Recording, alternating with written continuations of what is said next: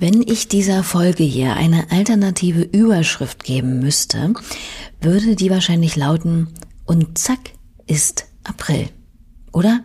Wann ist denn das eigentlich passiert?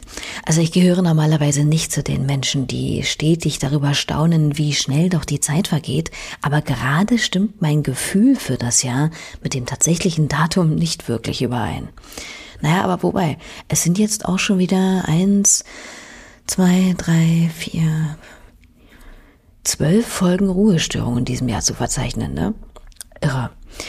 Wenn auch ihr die Kalenderblätter jedenfalls vor euch wegfliegen seht und euch die Grenzen der Tage zuweilen etwas verschwimmen, dann habe ich einen wahnsinnig guten und natürlich völlig uneigennützigen Tipp.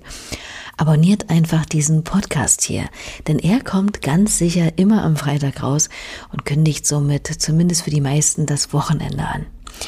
Nee, aber im Ernst, macht das wirklich gern. Ich werde nicht müde zu erwähnen, dass jedes Abo, jede Bewertung, jeder Kommentar diesem Format hier hilft, weiter zu existieren und die hier geladenen und porträtierten KünstlerInnen auch unterstützt in ihrer Reichweite, was gerade in diesen schwierigen Zeiten für Kunst und Kultur ja nicht von geringschätzbarem Wert ist. Von nicht geringschätzbarem Wert. Mann, ey. Also doppelte Verneinung, nicht gerade die effektivste Variante, um etwas äh, anzuwerben. Aber anyway, ihr versteht mich schon und damit nun zum heutigen Gast dieser Folge, bei der ich mir sicher bin, nochmal Stichwort davon eilende Zeit, dass ihr nach dem Hören ob der super unaufgeregten Stimmung und samtenen Stimme meines Gegenübers ein wenig entschleunigt sein dürftet. Die Rede ist von dem Berliner Künstler Lee Ning. Den hört ihr jetzt auch gleich mal zur Einstimmung. Rückt die Kopfhörer also nochmal zurecht, so ihr denn welche aufhabt, um wirklich keinen Ton zu verpassen und lasst euch hinvortragen. Ach, und fürs Protokoll und die Form noch schnell. Ich bin natürlich Leonie Möhring und froh, dass ihr dabei seid. Let me take you on a trip so you can see the ocean. We can ride the waves, the blues and greens of our emotions. Leave the city far behind, get lost in the moment. You and me, no excuses in the morning. Let's get away, let's get away, let's get away. Let's get away, let's get away, let's get away. Also auf mich wirkt diese Musik fast augenblicklich, als hätte ich klanggewordene Watte in die Ohren bekommen, die den Lärm und die Turbulenzen der Welt kurz mal etwas abdämpft. Das war ein Schnipsel des Songs Secret Island von dem Berliner Musiker und Künstler Lee Ning. Erstmalig auf ihn aufmerksam geworden bin ich tatsächlich durch einen Livestream im Rahmen des Reeperbahn Festivals vergangenes Jahr. Da stand er Ah, ich glaube, also auf jeden Fall auf irgendeiner Kellerbühne, also Kellerbühne ist natürlich jetzt sehr despektierlich, auf jeden Fall irgendwo im Untergrund auf einer dunklen, gemütlichen Bühne und hat auf mich durch seine unaufdringliche, aber doch eindringliche, warme, offene und ja, ich würde sagen, umarmende Performance ziemlich Eindruck gemacht. Und nicht nur auf mich. Ich erinnere mich noch gut, dass eine meiner Kolleginnen, die auf dem Festival vor Ort unterwegs war, um mal ein paar Eindrücke für uns zu sammeln, auch Stimmen eingeholt hat, die scheinbar ähnlich angetan waren. Ich habe mal ein bisschen im Archiv rumgewühlt und das hier zum Beispiel gefunden. Was ich super gut, gut fand, war Li Ning im Knust und im Imperial Theater. Den haben wir uns gleich zweimal angeguckt.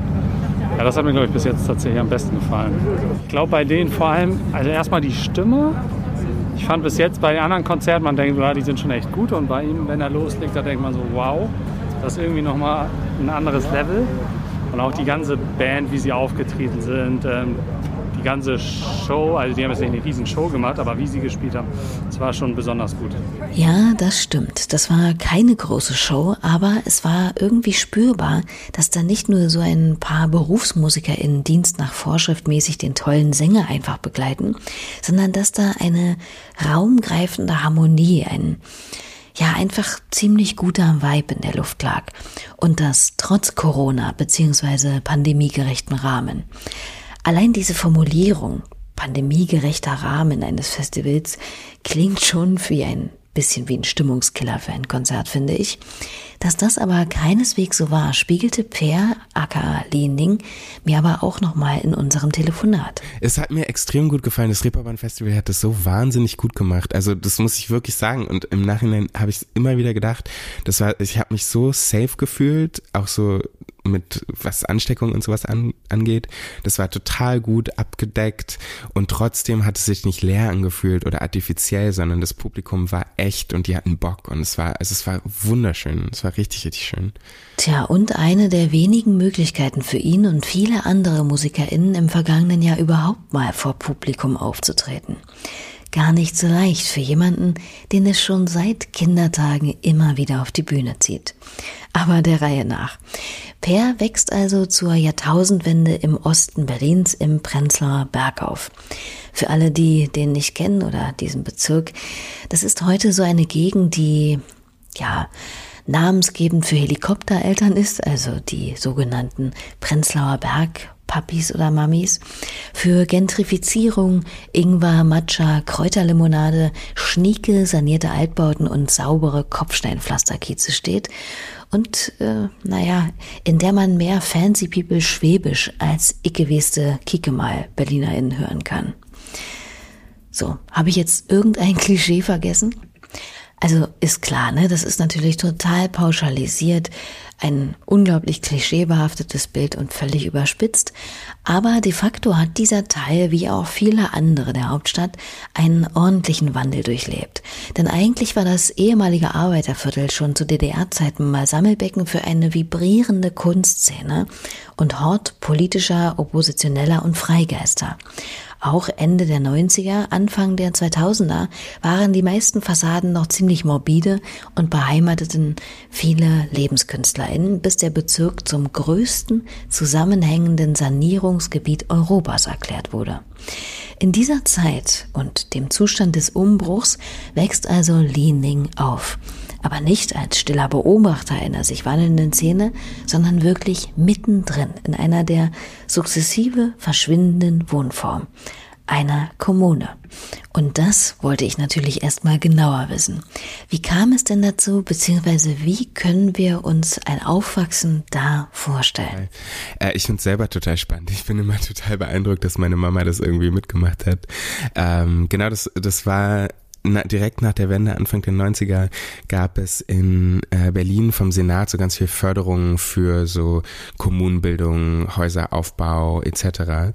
Ähm, und meine Mama hat eine Weile Architektur studiert und hat darüber irgendwie ähm, viele Architekturstudenten, Studentinnen kennengelernt, die Lust hatten, ähm, ich glaube, so auch so Kinder aus der Studentenbewegung, also so ein bisschen so die Generation danach, Bock hatten auf so alternative Lebensweisen und ähm, Sachen auszuprobieren und haben dieses Grundstück kaufen können in Ostberlin, wo echt alles zerstört war. Ich meine, Ostberlin war so ein absolutes Wrack. Das war so die Partyszene. Kann man sich heute gar nicht mehr vorstellen. Ähm, und haben dort das Haus aufgebaut über ein paar Jahre hinweg und dann äh, zu 25 äh, dort ähm, versucht irgendwie mehr gemeinschaftlich zu leben und einen größeren Austausch zu haben mit gemeinsam einer gemeinsamen Küche, gemeinsamen Projekten, auch so ein bisschen so kiezfördernd ähm, zu arbeiten, indem im Sommer immer wieder äh, Partys oder Events geschehen sind, die äh, zu denen alle im Kiez und in der Umgebung eingeladen äh, waren. Also so total besonders, weil es immer so eine Aufla Anlaufstelle für für ähm, ja so Gemeinschaft war und für für Wärme. Das klingt ja wirklich mal nach einer ganz anderen Form von Zuhause. Gibt es denn diesen Ort als solches noch? Genau, den Ort gibt es noch. Ähm, der hat sich jetzt auch, ich habe gar nicht mehr so eine starke Verbindung, aber ich habe gehört, dass er sich auch, dass sich das Hausprojekt an sich ziemlich verändert hat. Äh, was es aber noch gibt, ist das Ausland. Das ist ein Veranstaltungsort für ähm, für experimentelle Musik und äh, der, dieser Club quasi ist unten in dem Haus drin und hat früher auch zu dem Haus gehört. Ähm, und da habe ich auf jeden Fall crazy Erlebnisse schon gehabt, die wahrscheinlich auch ziemlich äh, wegbereitend waren, äh, musikalisch, äh, wo ich irgendwie mit 12, 13 da reingekommen bin und es irgendwie eine Gruppe von Leuten gab, die im Kreis standen und sich angeschrien haben oder irgendwelche Tropfenmusik gemacht haben oder was auch immer. Klingt für mich nach einem Aufwachsen vor einem ziemlich großen Horizont, bei der Individualität und Gemeinschaftssinn sich nicht ausschlossen, sondern eher beflügelten, in der Toleranz und Aufgeschlossenheit nichts war, was beigebracht oder doziert werden musste, sondern sich ganz einfach dadurch ergab, dass sie eben gelebt wurde. Sounds awesome, aber natürlich muss auch diese Geschichte einen Haken haben. Und der heißt Realität. Denn wir alle wissen, ist unsere Gesellschaft im Allgemeinen kein völlig weitherziger, allem und allen wohlgesonnener Ort. Eine Einsicht, die natürlich auch Per irgendwann schmerzlich ereilte. Das muss doch ein ziemlicher Schock gewesen sein, festzustellen, dass plötzlich Dinge wie Status, Herkunft, Hautfarbe, Geschlecht und so weiter wichtiger waren, als sich einfach nur als Menschen unvoreingenommen zu begegnen, oder? Voll. Meine Mama hat das absolute Kontrastprogramm entschieden äh, in meiner schulischen Laufbahn. Ich bin auf eine äh, sehr posche äh, Diplomatenschule gegangen, so ein Franz französisches Lycée und habe natürlich eine totale Realitätsklatsche bekommen mit mit irgendwie der Lebensrealität von den Leuten, mit denen ich da zur Schule gegangen bin. Und das war auch, das war tough. Also so, ich hatte auf jeden Fall ein paar äh, harte Jahre in der Schule und habe dann äh, Wege gefunden, mich irgendwie da damit auseinanderzusetzen und mich anzupassen. Und das ist, glaube ich, so mit das Schädlichste, was ich in meinem Leben bis jetzt erlebt habe. Dieses dieses Anpassen, weil es mich so viele Jahre gebraucht hat, äh, um wieder zurückzukommen zu dem, was ich davor war, beziehungsweise immer noch daran arbeite, wieder so offen zu sein und so, ähm, so frei irgendwie in, in mir selbst. Und das wohl bemerkt in einer Stadt wie Berlin, die doch als wahnsinnig tolerant, weltoffen und bunt gilt. Natürlich, ja, ist sie das irgendwo im Vergleich zu vielen anderen Orten der Welt. Aber auch hier werden Menschen jüdischen Glaubens auf der Straße beleidigt, People of Color auf dem Wohnungsmarkt benachteiligt oder, was weiß ich, homo- oder transfeindliche Gewalttaten verübt. Wenn man einmal als Stadt so ein tolles Image hat, ist es natürlich verlockend, sich darauf auszuruhen, nicht wahr?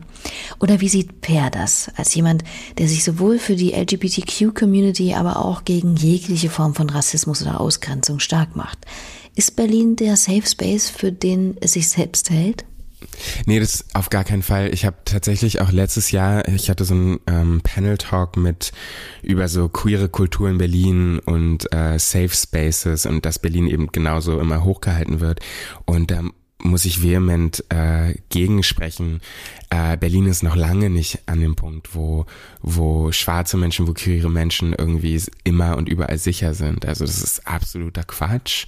Und ich meine, ich bin als Mixed Person in Prenzlauer Berg eine der wenigen, ich habe kaum andere schwarze Menschen gesehen.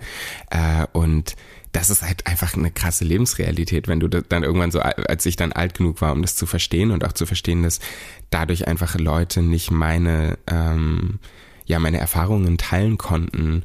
Äh, das ist, das ist hart und gleichzeitig stimmt es aber natürlich, dass im Vergleich zu so vielen, vielen, vielen Orten Berlin einfach nochmal eine stärkere Leichtigkeit, eine stärkere Offenheit darbietet. Ich glaube, ich komme halt einfach aus dem Standpunkt heraus, dass ich hier aufgewachsen bin, deswegen bin ich sehr viel kritischer. Aber ich kenne natürlich viele Leute, die hierher kommen, weil es äh, woanders einfach nicht, nicht so, so offen ist. Tja, und jetzt dann aber ausgerechnet auch noch das Musikbusiness? Also nicht, dass es nicht noch unglaublich viele andere Sparten gibt, bei denen es in der Hinsicht Entwicklungsbedarf gäbe, aber das Musikbusiness ist ja jetzt auch nicht unbedingt dafür bekannt, dass da ähm, ja, der Kampf gegen Stereotype und Vorurteile an allererster Stelle steht, oder?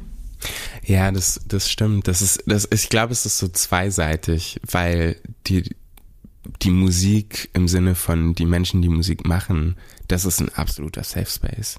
Ich glaube, ich kenne kein, keine Community an Leuten, die so, die so offen sind und die so Bock haben, einfach zu arbeiten und gemeinsam zu arbeiten und aneinander miteinander zu lernen und aneinander zu wachsen.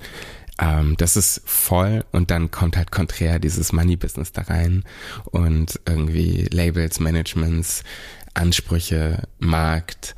Ähm, und das ist ja das Gegenteil von Freiheit. Das ist super abschnürend, beängstigend.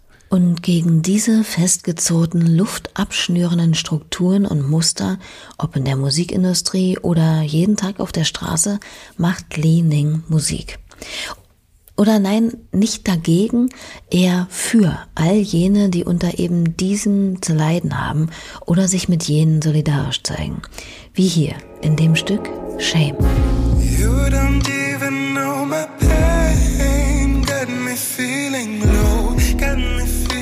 astray. Tired of playing all your games, don't deserve my love, don't deserve my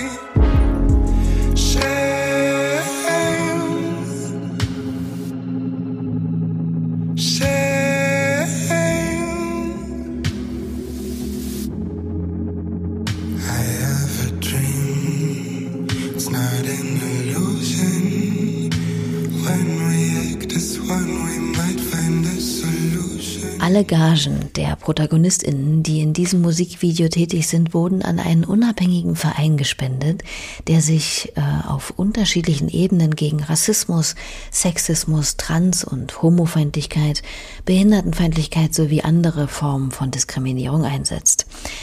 Es ist also nicht schwer zu übersehen, dass Lee Nings Arbeit in mehr als nur dem umgarnen, samtenen Gesang besteht, und doch ist auffällig, wie oft gerade dieser so politische, philanthropische Aspekt seines Schaffens in Besprechungen einfach hinten runterfällt. Da wird viel von seiner Stimme geschrieben, von seinen emotionalen Texten, seinem Charisma, seinen Bewegungen und seiner Schönheit. Zu Recht, aber das ist halt nicht alles. Ich habe ihn mal gefragt, ob ihn das eigentlich stört. Oh mein Gott, so sehr, so sehr. Das macht mich so unglaublich sauer. Ich war äh, direkt nach dem nach der Veröffentlichung meiner EP oder ich glaube von Tonight hatte ich ein Interview äh, in dem in dem von von so einer Jungsband äh, gesprochen wurde, die ich auch kenne ähm, und die irgendwie einen Song über toxische Maskulinität geschrieben haben und die Lyrics sind halt irgendwie, gehen halt darüber und ich kenne die persönlich und ich war so, ja, es ist toll, dass sie den Song gemacht haben, aber im privaten Leben ist, wird das jetzt nicht irgendwie stark praktiziert oder stark irgendwie reflektiert. Und danach kam dann das Interview mit mir und es ging nur darum, wie ästhetisch und bla bla bla. Und es hat mich so sehr sauer gemacht, weil ich mache meine Arbeit und der einzige Grund, warum ich diese Arbeit mache, ist, weil ich eine Community habe hier in Deutschland als Berliner, ähm, die nicht gesehen wird oder lange nicht gesehen wurde und nicht gehört wurde. Und für die mache ich quasi, versuche ich warme Songs zu machen, die aber adressiert sind an Mixed People, an queere Menschen, an schwarze Menschen, an Frauen, Femme. Ähm, und und das ist, und die Community hört das. Also das, deswegen mache ich auch weiter, weil immer wenn ich mit Leuten rede, die, die checken das, die hören das. Ähm, und auch so in meinen Videos und so, ich habe immer, ich habe immer versuche, immer den super, super diversen Cast zu haben und hinter der Kamera super divers zu sein. Ich arbeite viel mit Kamerafrauen zusammen, mit Cutterin, meine Sound Engineerin ist eine Frau, also so eine Person, die, es gibt vier Prozent Frauen in, in Mixing und Mastering weltweit. Und so, das ist absurd. Und aber genau deswegen möchte ich eben genau diese Dinge dabei haben und ich möchte, ich habe, wenn ich einen Film drehe, habe ich immer Leute dabei, die irgendwie für Mental Health dabei sind, die ähm, irgendwie da sind, um eine Ansprechpartnerin zu sein, unabhängig von mir. Und äh, das sind so Dinge, die natürlich hinter der Kulisse passieren, aber es wird nie, nie gesehen oder nicht angesprochen. Was soll ich sagen? Hier zumindest schon. Ist ja auch ein Glücksfall. Also wenn eine Person so viele Facetten, Skills und Botschaften in sich vereint, da habe ich logischerweise auch viel zu erfragen und womit ich arbeiten kann. Und da wir gerade bei Vielseitigkeit sind, will ich noch mal kurz zurück in seine Kindheit in der Kommune gehen. Denn da trafen ja auch die unterschiedlichsten Disziplinen und Talente aufeinander, so wie ich das verstanden habe. Was hat ihn denn vielleicht davon am ja nachhaltigsten geprägt, beziehungsweise in die Richtung hin beeinflusst, in die er letztlich auch eingebogen ist? Ähm, es war total gemixt, was geil war, weil dadurch der so dieses die Kreativität wird immer so in Richtung Kunst, Musik, Tanz, Film geschoben, aber äh, ich durfte irgendwie sehen, wie Kreativität eben auch in so Tech-Businesses oder in äh, als bei einem Mathematikwissenschaftler äh, äh, gefunden werden konnte, weil diese Personen irgendwie kreative Wege finden mussten, äh, Probleme zu lösen oder mit Situationen umzugehen.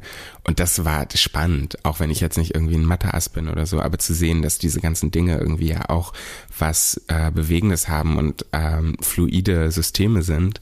Ähm, aber natürlich irgendwie das, was mich am meisten angesprochen hat, war Tanz. Äh, es gab viele Tänzer in der, in dem, in der, im Hausprojekt. Es gab Leute, die irgendwie künstlerisch gearbeitet haben, aber das Tanz hat mich auf jeden Fall, glaube ich, am meisten, mit am meisten geprägt, weil wir da zu den zu den ganzen Vorstellungen gegangen sind, zu den Performances. Äh, ich habe ganz früh angefangen, die Sachen nachzuahmen. Ich habe ich hab irgendwie nach einer Performance, äh, wo wir als Haus hingegangen sind äh, und zurück nach Hause kamen, äh, habe ich meine Mitbewohner in mein Zimmer gebeten, zehn Minuten später und habe irgendwie versucht, diese Performance nachzuahmen und habe irgendwie 20 Cent Eintritt genommen oder so. Also, solche, solche Sachen. Ich habe viel irgendwie so Knetskulpturen gemacht und habe so kleine Ausstellungen kuratiert in meinem Wohnzimmer und so Zeugs. Wunderbar. Also, wie ich es bereits mal hab anklingen lassen, hat Li Ning schon immer ein bisschen die Bühne gesucht. Erfolgreich kann man mal konstatieren, denn eine seiner ersten großen Erfahrungen außerhalb des heimischen Wohnzimmers war dann schon ein amtliches Parkett. Nämlich? In, in der Deutschen Oper. Ja, ich habe in der Deutschen Oper, ähm, das war so eine Company aus Südafrika und die haben Porgy und Bess in der Deutschen Oper vorgeführt und ich war glaube ich zehn oder elf und ähm, habe den Sohn von, von der Hauptperson gespielt und äh, auch nur Schauspiel, ich habe nicht gesungen ähm, und das war Wahnsinn. Also es war ja so ein All-Black Cast, alle auf Englisch gesprochen. Ich habe so kaum was verstanden, aber es die Herzlichkeit und die Wärme und ich, die Körpersprache von diesen, von diesen WahnsinnsSängerInnen, es war Wahnsinn. Voll, voll, ja, inspirierend. Und was war seine erste magische Erfahrung nicht auf, sondern vor der Bühne? Ich glaube, das erste, wo ich so eigen entschieden habe hinzugehen, war ähm, Sila Sue, eine belgische Künstlerin.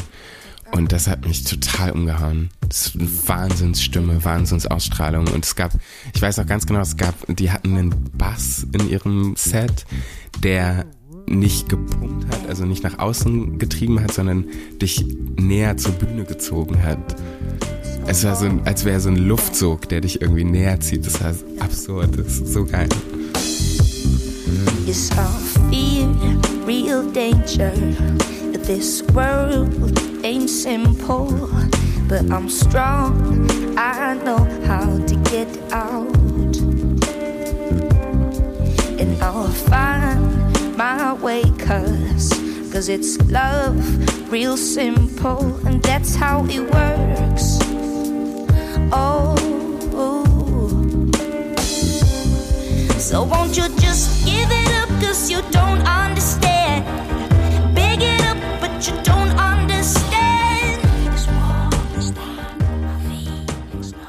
Ein fragmentarischer Höreindruck von Sila Sus Stück This World. Und gehörten diese beiden Erlebnisse vielleicht auch zu dem ja, initialen Impuls, auch mal seine eigene Stimme zu entdecken oder wodurch kam das?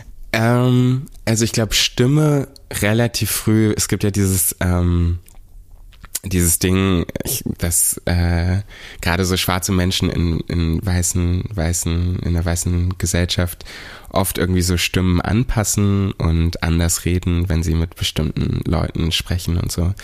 Äh, das ist mir früh aufgefallen, dass ich auf jeden Fall äh, sehr stark deutsch klingen kann, sehr beruhigend klingen kann, wenn ich das möchte. Also so, ich glaube, in so einem Sprechkontext habe ich das früh wahrgenommen. Aber äh, gesanglich war mir das nicht so richtig, richtig klar.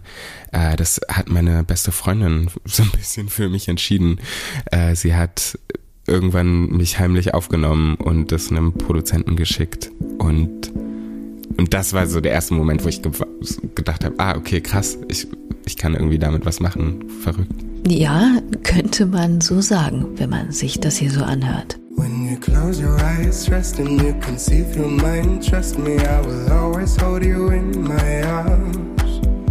When you lose your mind, let it lost in space and time. I said it, I will always hold you in my arms. It's just you and I, some neon lights, and we dance like there is no tomorrow tonight. It's just you and I, I hold you tight. You take the lead,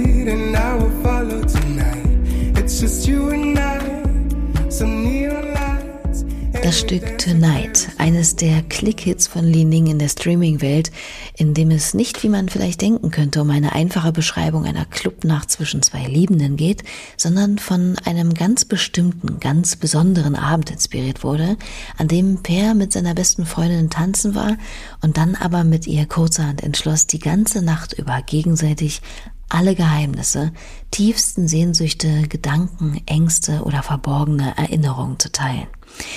Diese sich dadurch bahnbrechende Innigkeit der Beziehung goss er gleich am nächsten Morgen in den soeben gehörten Song. Hier zog er seine Inspiration also ganz klar aus einer für ihn unheimlich einprägsamen, empfindungsreichen Begebenheit. Wovon lässt er sich denn aber sonst in seinem Schaffen so inspirieren? Also ich, ich schreibe jetzt gerade an meinem Album und ich kann leider nicht so viel sagen, weil es ist, alles so ein bisschen in der Schwebe in der Zeit gerade. Aber ähm, ich habe, das war ganz, ganz stark inspiriert von von so Fluidität in egal welchem Kontext. Also ich glaube, generell interessieren mich immer Reisen und Menschen, die es wagen, sich auf eine Reise zu begeben und sich aus so einem gewohnten, äh, bequemen Zustand irgendwie rauszuwagen und was Neues anzufangen oder was Neues auszuprobieren. Ähm, und das ist dann auch ein bisschen unabhängig davon, wer du bist, aber dieses dieser Wagemut interessiert mich und wie wir, wie wir uns sehr, sehr frei irgendwie von einem Zustand in den anderen bewegen können und dabei sehr, sehr viel wachsen und lernen können. Ähm, und dadurch hat mich zum Beispiel auch Wasser total inspiriert, was irgendwie als einziges Element natürlich in allen drei Aggregatzuständen ähm, existiert und dabei die ganze Zeit Formen verändert und jede Form eigene Sounds hat, also so Fußstapfen im Schnee, das Knacken von Eis, Tropfen, Wellen, ähm, Gas, wenn es irgendwie evaporiert, das so viele wunderschöne Sounds und Bewegungen und ähm, ja, also so, das ist glaube ich auf jeden Fall interessant für mich. Ja, ich meine das auch auf seinem Instagram-Kanal schon bemerkt zu haben. Gerade in letzter Zeit passiert da unheimlich viel am Meer. Wenn man sich da im Übrigen so durchscrollt, könnte man meinen, man sei auf dem Kanal eines Tänzers gelandet, der für kleine, feine Berliner Mode- oder Schmuckkollektive modelt. Allerdings fernab des öden Fashion-Einheitsdiktats dieser Plattform, versteht sich. Was bedeutet denn aber Mode für ihn? Meine, meine Mama ist Modedesignerin ähm, und ich bin deswegen damit aufgewachsen. Also ich war irgendwie immer im Atelier nach der Schule und habe irgendwie immer schon damit zu tun gehabt. Und ich habe und sie ist halt auch so total ähm, sie ist so ein Oldschool, sie vertritt so einen Oldschool-Feminismus, äh, der manchmal so spannend ist, weil sie mir so Aspekte erzählt au- daraus, wie Mode eben auch ganz, ganz viel für die ähm, Freiheitsbewegung der Frauen und so gemacht hat. Also so alleine irgendwie Corsets, also so Corsagen loszuwerden, Hosen zu tragen, all diese, also diese ganze Geschichte, die ja auch was mit Mode und Politik zu tun hat, die habe ich früh gelernt und jetzt und jetzt mit der ganzen Gender-Frage und mit diesen ganzen, äh, mit dieser ganzen Gender-Bewegung, es spielt Mode wieder eine total wichtige Rolle, weil es darum geht, was sind eigentlich, was wird als äh, männlich oder weiblich gesehen, verkauft, ähm, wie kann man da irgendwie Barrieren brechen, ähm, das, und das macht Spaß. Also mir macht es vor allen Dingen einfach Spaß. Ich liebe es, Materialien zu, mit Materialien umzugehen, mit Formen, mit Texturen, so. Ja, und ganz offensichtlich liebt er es nicht nur, sondern hat's auch einfach raus. Denn das, was sich da als Betrachterin offenbart, naja, mag es auch plump klingen, ist aber einfach schön. Nun gehöre ich weder zu den großen Fashion-AuskennerInnen, noch zu jenen, die finden, dass dies oder das sich doch für den oder die nicht gehört.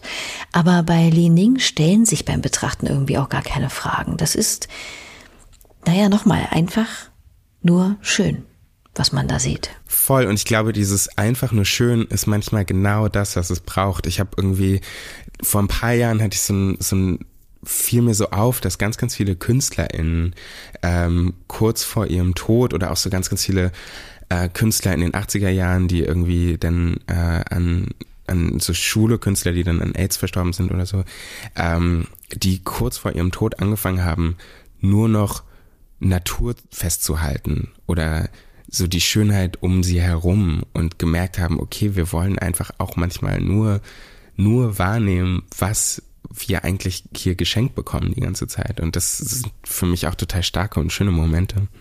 Das glaube ich. Aber was macht jemand, der zwar so überzeugt, so selbstbewusst und stark scheint wie Per, mit der Seite von Social Media, die nicht so wohlwollend ist?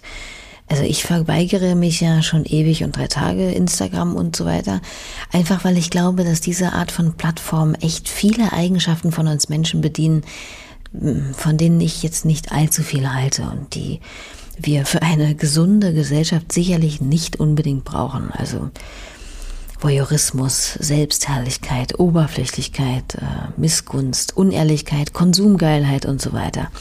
Mal abgesehen von all dem Hate Speech, der sich da in den nichtigsten Angelegenheiten äh, verbreitet. Aber natürlich weiß ich, dass das eine sehr schwarz gemalte Sicht der Dinge ist und ich verstehe auch, dass es als Künstlerin unabdingbar ist, dieses Spiel irgendwie auch mitzuspielen und für sich zu nutzen. Was ist denn Instagram für Linding? Ähm, ich hätte auch kein Instagram, wenn ich das nicht für den Job haben würde. Ähm, und deswegen kann ich das total nachvollziehen. Ich, das hat voll lange gebraucht, mich da so ein bisschen zu lösen. Inzwischen ist das für mich ein Arbeitsding. Ich, ich kann das, ich kann das nicht persönlich nehmen. Ähm, und ich möchte das auch nicht persönlich nehmen. Mm, ich distanziere mich da schon sehr. Ich benutze auch mein Handy so viel wie möglich nicht. Also so zum Beispiel, wenn ich irgendwie rausfahre und eine Fahrradtour mache oder so, dann ist es weg, dann ist es raus. Ähm, und gleichzeitig mag ich Instagram auf gewisse Arten und Weisen, weil doch irgendwie ich bleibe so ein bisschen in Kontakt mit den Leuten, äh, mit denen es schwerer ist, sich zu treffen oder jetzt in der Zeit sowieso einfach äh, so ein bisschen kriege ich mit, was Leute machen. Äh, manchmal werde ich auf Musik hingewiesen von Freunden. Äh, ich kann irgendwie so Politkram äh, läuft über Instagram und tatsächlich ich war, ich bin jetzt auch so ein bisschen auf TikTok sehr viel weniger ähm, und die, diese App ist so viel schlimmer und der, also die Kommentare, die dort passieren, sind so unwahrscheinlich schlimm, ähm, dass Instagram mir sehr tame irgendwie vorkommt, schon wieder. Oha, ja, da kann ich tatsächlich glücklicherweise nicht mitsprechen.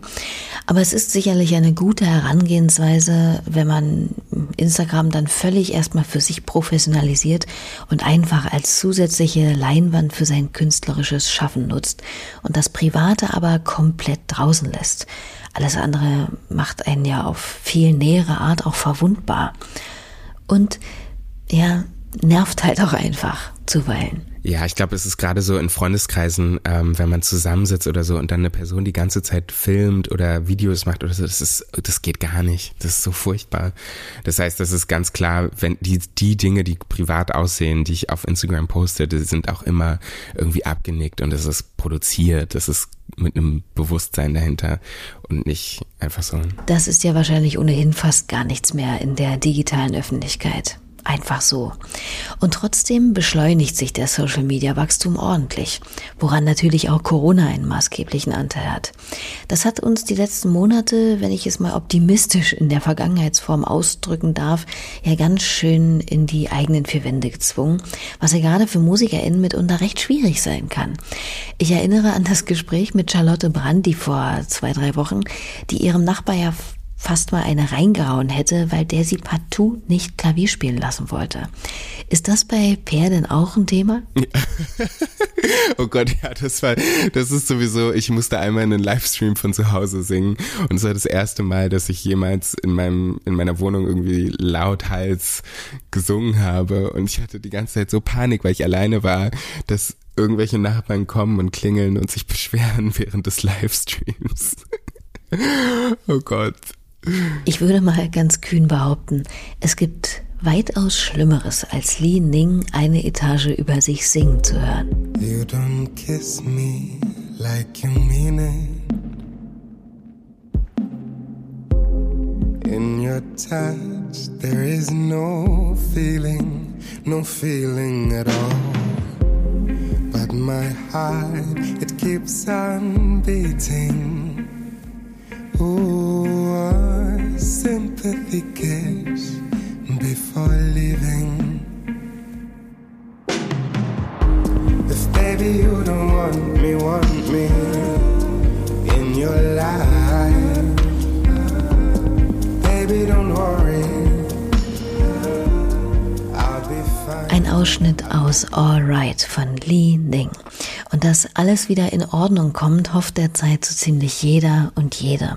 Und so verzage auch ich nicht und frage wacker weiter gen Ende jeder Folge von Ruhestörung hier, was denn für die Zukunft alles so angedacht ist. Trotz der Lage. Ja, ich spiele, ich, ich bin auf jeden Fall für ein paar Festivals gebucht äh, und ähm, hoffe, dass die stattfinden auf die eine oder andere Art und Weise. Es muss ja nicht, es muss ja nicht immer äh, so sein, wie wir es kennen, aber dass es zumindest irgendwie eine, eine Art von Publikum gibt und eine Art von Austausch wäre wäre der Wahnsinn. Und abgesehen davon, ähm, genau, Album, ich habe Lust, mich daran zu machen, äh, die Videos zu produzieren. Das braucht alles extrem viel Zeit, aber ich habe Bock und die Energie und äh, die Zeit und den Raum. Das klingt doch wirklich gut und positiv gestimmt, finde ich. Und ebenso möchte ich diesen Podcast hier auch schon wieder beenden. Ich bedanke mich aufs Herzlichste bei Per bzw. Li Ning für das wunderbare Gespräch und wünsche ihm alles Gute, genauso wie euch. Danke fürs Einschalten, abonniert, bewertet und kommentiert diesen Podcast hier bitte, bitte gern. Und ansonsten hören wir uns in einer Woche wieder, dann mit Sophia Kennedy zu Gast. Darauf freue ich mich schon, genauso wie auf alles, was von Li Ling dann noch so kommen mag. An ihn übergebe ich jetzt auch nochmal das Schlusswort mit seinen Musikempfehlungen an euch. Und damit, ja, ein frühlingshaftes Tschüss, ihr Lieben. Auf bald. Also ich habe sehr, sehr viel Mereba gehört ähm, und habe mich ein bisschen in ihre in ihren Stil verliebt. Ähm, und tatsächlich habe ich mit meinem Gitarristen von ein paar Nächten die Billie Eilish Dokumentation gesehen und habe mich nochmal reingehört und äh, ja, bin einfach krass beeindruckt von dieser Person und höre jetzt momentan sehr viel Billie Eilish. Ich höre ganz viel Klassik weil ich das Gefühl habe, das gibt mir so, das gibt mir die Freiheit selber zu entscheiden, was es bedeutet oder in, wie ich das interpretieren möchte, wenn es keine Worte gibt. Äh, bin total auf Prince hängen geblieben mal wieder.